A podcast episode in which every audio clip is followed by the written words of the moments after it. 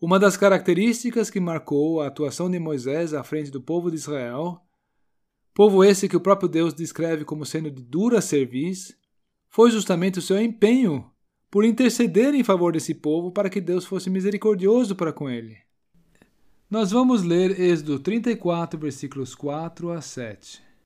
Notem que aqui se manifesta, por um lado, esse amor e esse carinho de Moisés pelo povo e que ele traduz em intercessão constante perante Deus para com ele. E por outro lado, também vemos como as palavras de Moisés denotam um conhecimento de Deus. E desse conhecimento de Deus nós vamos extrair o aspecto da beneficência. Veja se você nota esse termo ocorrendo no contexto do versículo. Então Moisés lavrou duas tábuas de pedra, como as primeiras, e levantou-se Moisés pela manhã, de madrugada, e subiu ao monte Sinai, como o Senhor lhe tinha ordenado. E tomou as duas tábuas de pedra na sua mão. E o Senhor desceu numa nuvem e se pôs ali junto a ele. E ele, o Senhor, apregou o nome do Senhor, o seu próprio nome.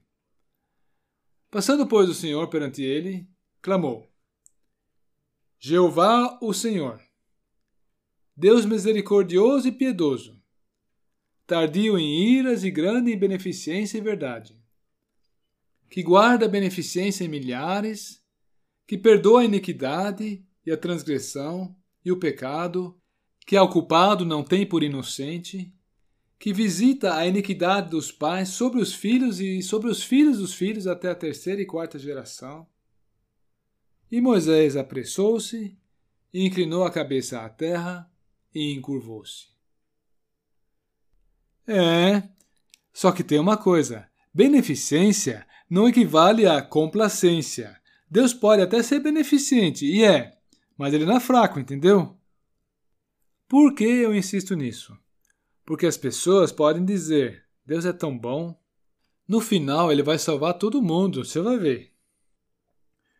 Porém, como já vimos, dizer que Deus é beneficente não equivale a dizer que Deus é fraco. A beneficência de Deus não é uma fraqueza. O Deus vivo no qual cremos, ele não é apenas amor. Ele também é luz, portanto, ele é santo e justo. É o que a Bíblia nos diz. E é por esse mesmo motivo que a própria Bíblia nunca faz referência a um bom Deus, como as pessoas costumam falar. O Deus da Bíblia, ele é fiel. Ele honra a sua palavra e executa o que ele anuncia, o que ele prometeu. Isso se aplica tanto no sentido do juízo e da punição, como também no aspecto da graça e do perdão. Ah, e tem mais. Dizer que Deus é beneficente não implica dizer que Deus é esquecido. Não importa quantos anos temos vivido no pecado ou o que nós temos aprontado. Enquanto nós não confessarmos as transgressões pertinentes à culpa acumulada em nossas vidas, Deus não as perdoa e nem as esquece.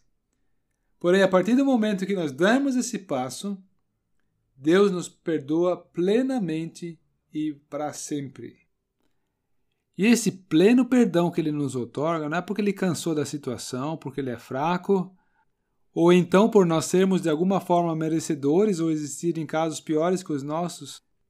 Não, ele atribui o perdão a todos aqueles que creem no seu Filho Jesus Cristo, justamente porque o seu Filho, Jesus Cristo, suportou na cruz a punição que era devida aos crentes. E note que o crente é de tal forma declarado justo diante de Deus ele é justificado como se ele nunca tivesse pecado antes. A justificação é plena e perfeita. Outro ponto que eu gostaria de deixar aclarado é que Deus não está fazendo valer a sua beneficência às custas de um compromisso. Não pensemos em momento algum que Deus tolera o pecado. Que ele eventualmente possa levar em conta as nossas boas intenções e que estas nossas boas intenções sejam o suficientes para anular as nossas transgressões mais leves, como mentiras pequenas ou infrações de trânsito, restando então para serem julgadas efetivamente por Deus as nossas transgressões mais pesadas, quaisquer que sejam. Não adianta em seus conceitos você pensar que será assim, porque não será assim não.